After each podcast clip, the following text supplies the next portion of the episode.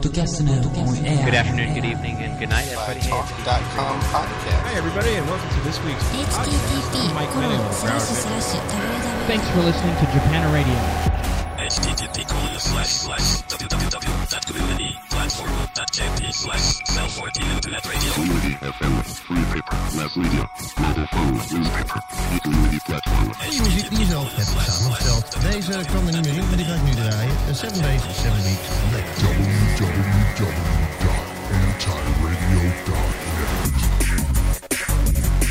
Segundo capítulo do dossiê Podcasting e Música. Depois de na semana passada termos ouvido o que pensam e o que fazem os autores portugueses de podcasting quando divulgam música, hoje falam as editoras. Como se percebeu no rádio.com da semana passada, há vários realizadores que apresentam música sem terem autorização das editoras. Hoje ficamos a saber que confluem duas linhas. As grandes editoras limitam o uso, as chamadas independentes até incentivam.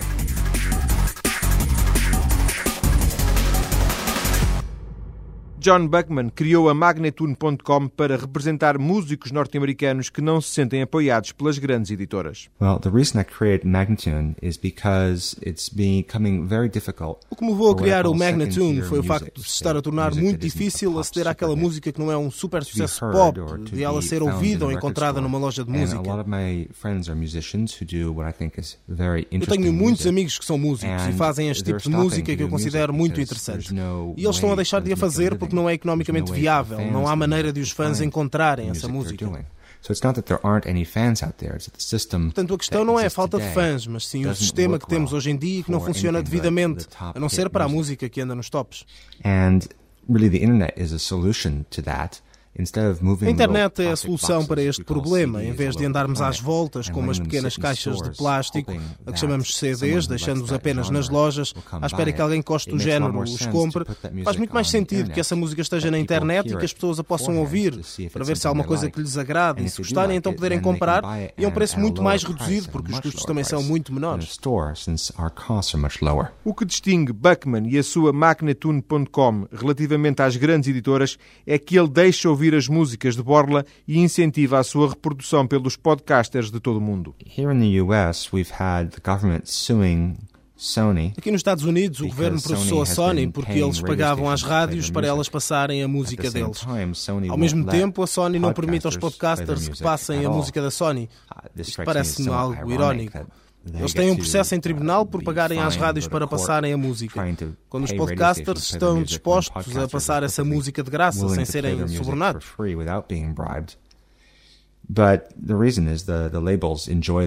A razão é que as editoras gostam desta relação promíscua com as rádios, em que só passam a música para que são pagos para passarem. Isso mantém as pessoas pequenas de fora. Um, and what podcasting really does is it brings interesting music O que o podcasting faz é levar música realmente interessante até grupos de audiência muito reduzida, o que leva a que sites como o Magnatune sejam ouvidos. Penso que o podcasting vai apagar as rádios e isso é uma coisa boa, porque vai it permitir que música muito variada e interessante seja ouvida. Being heard. A Magnetune.com representa 200 artistas, mas a Universal, a maior editora a nível mundial, tem milhões no seu catálogo. As suas preocupações com a reprodução não autorizada através da internet são muito diferentes. Existem várias limitações, como confirma Miguel Birra, o diretor para os meios digitais New Media Manager. Basicamente, o que nós possibilitamos é o uso de um excerto de uma música, que neste caso não deve ultrapassar os 30 segundos. Temos outras regras que, de alguma forma, limitam muito o uso dos nossos conteúdos, porque nós olhamos para os podcasts como ferramentas promocionais. Porque se estivermos a olhar para os podcasts como um conteúdo que nós podemos vender, aí sim, obviamente, que as regras são outras e, e poderemos possibilitar o uso das músicas inteiras. A Universal tem uma espécie de regulamento que vem do ano passado e está em vigor até ao fim de março. Nós limitamos também o uso destes 30 segundos a podcasts com um máximo de 30 minutos. Pedimos também que, quando a música é ouvida, que as pessoas a possam identificar de alguma forma, portanto, que possam saber quem é o autor e qual o título da música. E, além do mais, não pedimos nenhum tipo de proteção famoso conceito DRM, portanto, as pessoas podem fazer o download do podcast, podem ouvi-lo em streaming quando quiserem, às vezes quiserem, reproduzi-lo por aí fora. Pode ficar a ideia de que a Universal, uma das duas maiores editoras musicais em Portugal, tem uma atitude muito restritiva face aos podcasts. Na verdade, é a que tem levado este fenómeno mais a sério e é que parece querer colaborar mais com estes programas, mas também é mais atenta. Miguel Birra quer apostar numa atitude pedagógica e positiva. Temos a noção que há música nossa, a Universal, portanto, do nosso catálogo local e do nosso catálogo internacional, que está a ser usada. Agora, cabe-nos a nós também sensibilizar as pessoas para as regras que nós temos e levá-las, portanto, a, a, trabalhar dentro das nossas regras.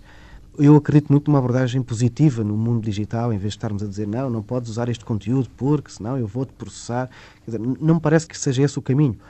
Parece-me que o caminho é divulgar, explicar às pessoas quais são as regras e depois de explicar, então, as pessoas usam, adaptam-se às nossas regras ou não. Porque a música tem um dono, verdade? E, além disso, também, de alguma forma, falta legislação ou não?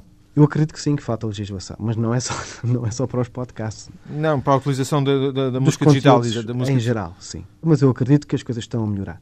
No entanto, a sensação que me dá muitas vezes é que as pessoas usam os conteúdos eh, sem saber exatamente o que é que estão a fazer, se podem ou não podem. Muitos arriscam, haverá alguns que sabem que não podem usar e usam.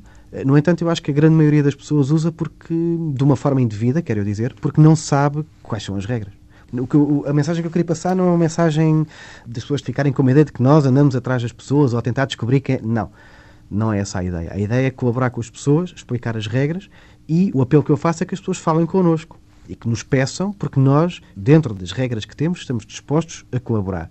Quando não pudermos colaborar, paciência, não é? Não podemos colaborar. Mas é evidente que os cuidados da Universal contrastam com a atitude colaborante da Magnitude.com uma espécie de editora anti-editoras, confessa John Buckman. You know, certainly um, I think people are not interested in copy protected music and DRM. Penso que as pessoas não estão interessadas em música protegida contra cópias, que limita as nossas opções para fazer alguma coisa com ela. Quando compramos um CD e não podemos passar para o computador ou fazemos um download do iTunes, temos grandes limitações quanto à utilização dessa música. Isso é uma grande razão para não comprar esse tipo de produto. Portanto, penso que poderá modificar alguma coisa. O consumidor exerce agora muito mais poder na indústria da música, porque se não gostarem do que está à venda, podem ir a algum site de partilha de dados, buscar o que querem, e é isso que está a acontecer. So, what needs to happen now is if musicians and music labels want to O que tem de acontecer agora é se os músicos e as editoras querem continuar a existir, têm de vender um produto que seja capaz de competir com os sites de partilha de dados como o LineWire ou o iDoc. E isso significa que tem que ter qualidade, que as pessoas possam ouvir de graça e depois o preço de venda terá de ser muito mais razoável do que é atualmente. Porque as pessoas não gostam de dar dinheiro às editoras, pois sabem que esse dinheiro nunca chegará até aos artistas. As editoras têm de pagar aos artistas e estes têm de continuar a aparecer em programas de rádio e televisão para que possa ser perceptível que estão a ser bem tratados, algo que não acontece agora. O proprietário da Magnitude.com faz até algumas críticas aos músicos que aceitam as restrições das editoras, quaisquer que elas sejam, relativamente, por exemplo, ao podcasting. Obviously, the, the artists that we've got in Magnitude really like Obviamente que os artistas que estão no Magnatune gostam do conceito, de outra forma não teriam aceito participar nesta iniciativa. Mas depende de com quem falar. Há muitos artistas que não estão no Magnatune porque ficaram convencidos de que a internet e os sites de partilha de fecheiros são seus inimigos, que devem fazer o que as editoras têm feito, ou seja, proteger as músicas e não deixarem ninguém ouvi-las, a não ser que eles tenham o controle absoluto. Isso é acreditar no mito de que as grandes editoras são essenciais no negócio da distribuição da música. Usually when you talk to artists, you can Normalmente, quando falamos com os artistas, ao explicar-lhes, eles percebem que lhes têm mentido, mas alguns continuam a ganhar muito dinheiro e por isso gostam do sistema assim como está. Não se importam de ser roubados desde que continuem a ganhar para ter aquilo que precisam. Mas a maioria dos artistas compreende que o sistema é realmente corrupto e que são as editoras que determinam o tipo de música que deve ser tocada que não gostam de dar o controle que têm sobre os artistas, mas eles, os artistas, só querem ganhar a vida de uma forma justa, não querem ganhar milhões de dólares. Isso é razoável. Na Universal, Miguel Birra confessa que já houve artistas que pediram para as suas músicas serem usadas sem restrições, mas entre esta posição e as ideias da editora. Prevalece o bom senso e um equilíbrio entre quais são os, os, objetivos da editora e os objetivos do artista. Muitas vezes são os mesmos, mas são demonstrados de forma diferente. Portanto, há que haver aqui um, um equilíbrio entre aquilo que os artistas querem e aquilo que nós queremos, no fundo é o mesmo, mas por formas diferentes. Portanto, prevalece o bom senso, prevalece falarmos com os artistas, explicarmos quais são os nossos objetivos a longo prazo, e eu tenho a certeza que a maioria deles vai perceber o que é que se está aqui a passar. A distribuição digital é uma realidade e tem regras bem diferentes daquelas a que estamos habituados a ver no mercado tradicional, no, no mercado físico. Em Portugal ainda estamos nos primeiros anos, diria, não é? Portanto, é normal que agora as pessoas provavelmente não consigam projetar o que é que vai acontecer daqui a 3, 4, 5 anos.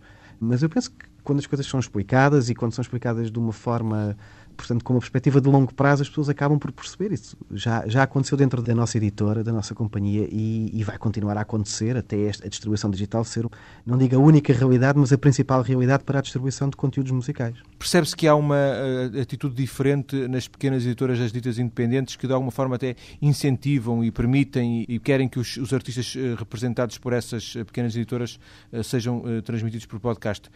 percebe esta lógica? Percebo percebo porque os objetivos de longo prazo são diferentes. Ou seja, o que eu quero dizer com isto é o seguinte: eu percebo que uma editora pequena, a curto prazo, faça sentido ter eh, um, um marketing viral, por exemplo, muito agressivo, uh, onde em alguns casos até pode oferecer música.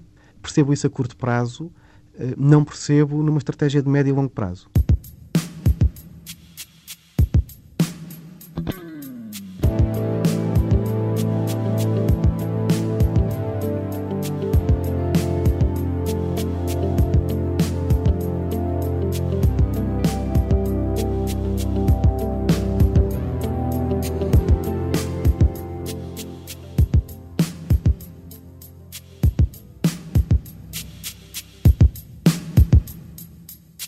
Lado B.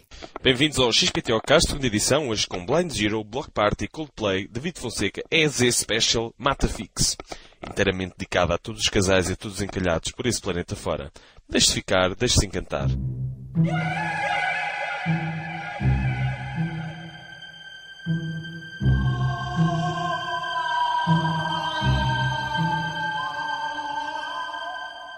Mutantes entre as editoras mais pequenas que incentivam a divulgação dos seus artistas pelo podcasting e as grandes companhias que apenas autorizam a transmissão de excertos, os podcasts de música vão surgindo semana após semana, com ou sem licença. Neste Rádio.com número 16 ouviram-se breves excertos de podcasts musicais portugueses, Lado B, Mutantes e XPTO, os endereços estão na página da TSF, radio.com. Um crédito final. A entrevista a John Buckman foi feita a meias com Edgar Costa, do podcast KV2. Well, the future for Magnatune, we're going to have to see. I mean, the, the goal here o futuro para o Magnatune é algo que teremos de esperar. O objetivo é conseguir juntar dinheiro suficiente através da venda dos álbuns e dos downloads e também das licenças musicais para que depois possa apoiar um grande número de músicos. Não é preciso que eles ganhem milhões de dólares, mas o suficiente para que possam pagar a renda, ir a restaurantes ocasionalmente, casarem, ter filhos.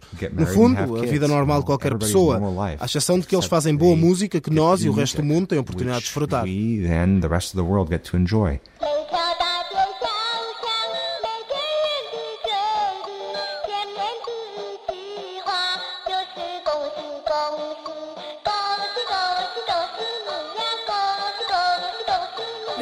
Epá, que coisa, pá. Apre...